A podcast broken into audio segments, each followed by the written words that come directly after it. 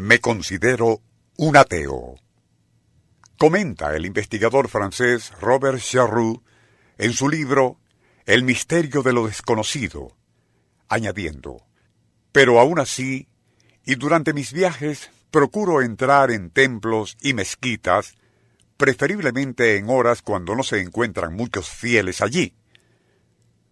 Parecerá descabellado, pero siempre he sostenido que el interior de un templo podría ser comparado a una especie de gran estación receptora y emisora, donde la intensa fe, así como meditación y plegarias de los creyentes que allí acuden, se elevan convertidas en ondas que resuenan en la misma frecuencia de la armonía cósmica que rige al universo. De igual manera, prosigue Charroux, quizás podría ocurrir que otras ondas de naturaleza desconocida desciendan y saturen el ambiente que reina en esos lugares.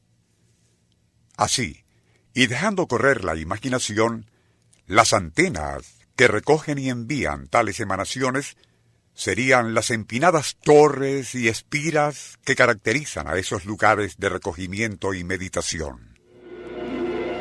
Movistar, estamos donde tú estás. El Circuito Éxitos presenta Nuestro insólito universo. Cinco minutos recorriendo nuestro mundo sorprendente.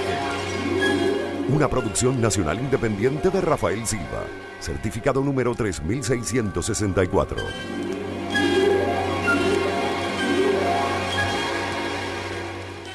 Uno puede estar o no de acuerdo con ese concepto de Robert Charroux acerca de los templos y otros santuarios como estaciones receptoras y emisoras donde la humanidad y el universo entran en sintonía.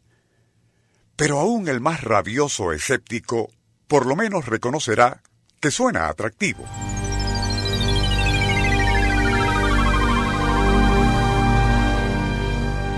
El escritor francés va un paso más allá y en ese mismo libro citado al inicio, expone adicionalmente que los templos célticos, así como pirámides egipcias, incas y aztecas, igual que los dólmenes druidas y esas tan masivas como enigmáticas piedras de Stonehenge, probablemente tenían un mismo objetivo.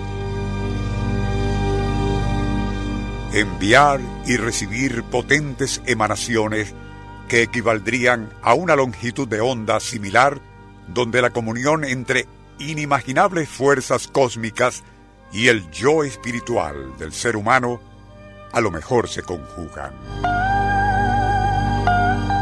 Al confirmar lo anterior, Guy Tarad, otro escritor francés en la misma onda de Charroux, opina que las razas ancestrales comprendían perfectamente la naturaleza de esa fenomenología receptotransmisora. Así, y deliberadamente, construían en la medida de sus posibilidades los equivalentes a radiofaros, como una forma intuitiva de sintonizar y absorber algo de unas inmensas mareas cósmicas de naturaleza tan inescrutable como poderosas.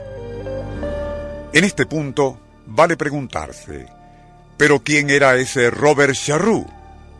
¿Tiene sentido todo lo que expone? Especialmente, y como él mismo lo reconoce, siendo un ateo? En ese aspecto, y por razones de tiempo, terminaremos citando el fragmento de un análisis crítico hecho por el filósofo francés André Bunier sobre ese tema, y reza así.